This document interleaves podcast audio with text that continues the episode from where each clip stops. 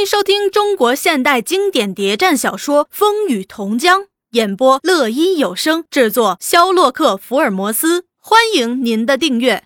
第五十二集，这样老魏算把人把肉蛋都保存了，重门深锁的把自己关在家里，只是不出来。玉华担心大林疏忽，在路上出事儿，正在忧虑间，门口有人敲门。陈妈出去一看。仓皇的进来，小姐，保安司令部有人拿了姑爷的信来找你。玉华大吃一惊，说：“为着什么事儿没有？”那人说：“一定要亲自见你才肯说，请他进来。”那伙夫一跨进进士第，就怀有几分敬意。拉夫队真他妈瞎了眼，这样的官户人家子弟也拉，不怕得罪人。又见玉华那样温文尔雅，便说：“哎呦，太太不用难过。”林先生被拉去当挑夫，只是误会。你们是做官的，找人去说一声，就放出来了。玉华看了信，稍微心安，给了那伙夫一块大洋，写了回信说：“多谢你来信，告诉林先生，我们马上就找周司令去。”那伙夫一听与周司令有交情，就更加恭敬，拿了回信，匆匆赶回开元寺，对那管理挑夫的长官说：“哎，这林先生。”和周司令有来往，赶快把他单独放开，要不出事儿怎么办啊？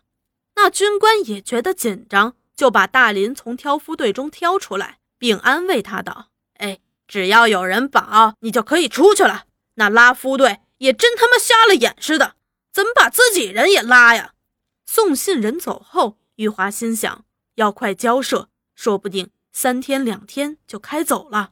他连忙去找娘。说明经过，玉华娘一听就生气：“哎呦，你呀，你这丫头就是胡闹，连个未婚夫也管不住，这是什么年头？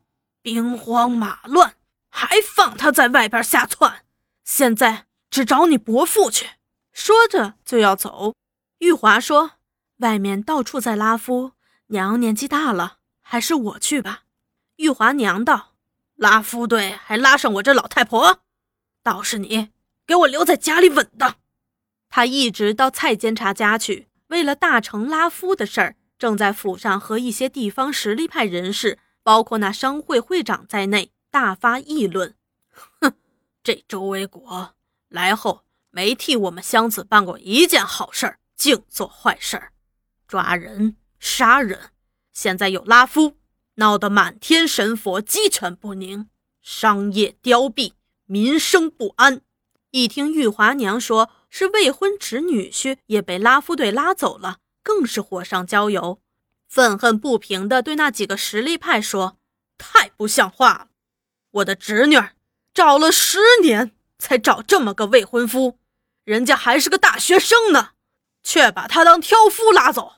我长到这样大还没听说过。”拉大学生去当挑夫，中国的弱斗不过列强欺凌，就是人才太少了。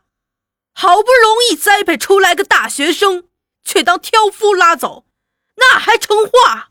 他对玉华娘说：“你等会儿，我马上给吴当本打电话。”那吴当本接到蔡监察的电话，也慌了手足，连称：“哎呦，如果真有这事儿，实在太不像话了。”又给保安司令部朱大同打电话，那朱大同却有几分疑惑：“哎，什么时候听说过蔡监察有这样一位侄女婿啊？”吴当本道：“哎，我也才听说，这老头难对付，先把他的人放出来再说。”第二天一早，那管挑夫的军官就对大林说：“哎，林先生可以出去了，都是误会，都是误会。”又说。嗯，这样我送送你。今天拉夫还没停止，大街小巷尽是拉夫队，你一个人出去又怕被拉进来。这样，他就亲自护送大林从开元寺大摇大摆地走进进士第。大林很是感激他，请他进内坐坐，喝杯茶再走，把玉华介绍给他见面。那军官也非常客气地说：“我叫李德胜。”就在朱大同大队长手下当个少尉排长，将来有机会再来请教。说罢告辞回去。玉华娘一见面就气呼呼的把大林责备一番：“哼，女的不懂事儿，那你这男的也不懂事儿，兵荒马乱还四处乱窜，亏你伯父去保，要不军队一出发，不打死也得挑死。”大林只是表示歉意，玉华却说：“哎呦，人家刚吃过苦，一进门没句好话。”玉华娘便把矛头对准他：“你还说，不管你们怎么样，名分可要定下，将来我这个正式丈母娘也好管一管。等拉夫过，两口子得去向你伯父道个谢，人家为你们的事儿出过力，别叫人家说我们没家教。”玉华娘走后，大林就对玉华说：“今天晚上我们可要熬个通宵了。”他将组织的决定传达了，说各方面都要行动起来，包括那些在监牢里的同志。玉华也很兴奋。现成的蜡纸、钢板、油印机，你把文件拿出来，我来刻字。当天晚上，他们把一千多份告人民书印好、包扎好，准备拉夫一停止就发出去。玉华娘听陈妈说，小姐和姑爷好的不得了，昨晚足足谈了一个通宵啊！玉华娘听了大为高兴。吃早饭时又问：“你们谈了一个通宵，谈妥了？男大当婚，女大当嫁，这是天经地义的。现在是文明世界，我也不打算铺张，请几桌酒，找一些亲朋好友吃餐饭。”在报上再登个结婚启事，就算数了。大林望望玉华，玉华只是笑。玉华娘把他一瞪：“笑什么？我谈的是老封建、老八股。